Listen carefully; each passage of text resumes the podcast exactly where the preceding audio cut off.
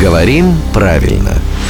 Здравствуйте, Володя. Доброе утро. Сегодня к вам обращается радиоведущий Рубен. И у него к вам вот какой вопрос. Вообще говорят, что говорить о себе в третьем лице – это признак шизофрении. Ну, подумаешь, с кем не бывает. Так вот, а в чем причина произошедшего, вот как правильно, или в чем причина происшедшего? Давайте, чтобы вы не чувствовали себя так вот одиноко в этом. Нас двое. Сегодня вам отвечает лингвист Владимир. Так, Володя, Все, мы помогайте. теперь вместе о себе в третьем лице, значит, не шизофрения, значит, все нормально.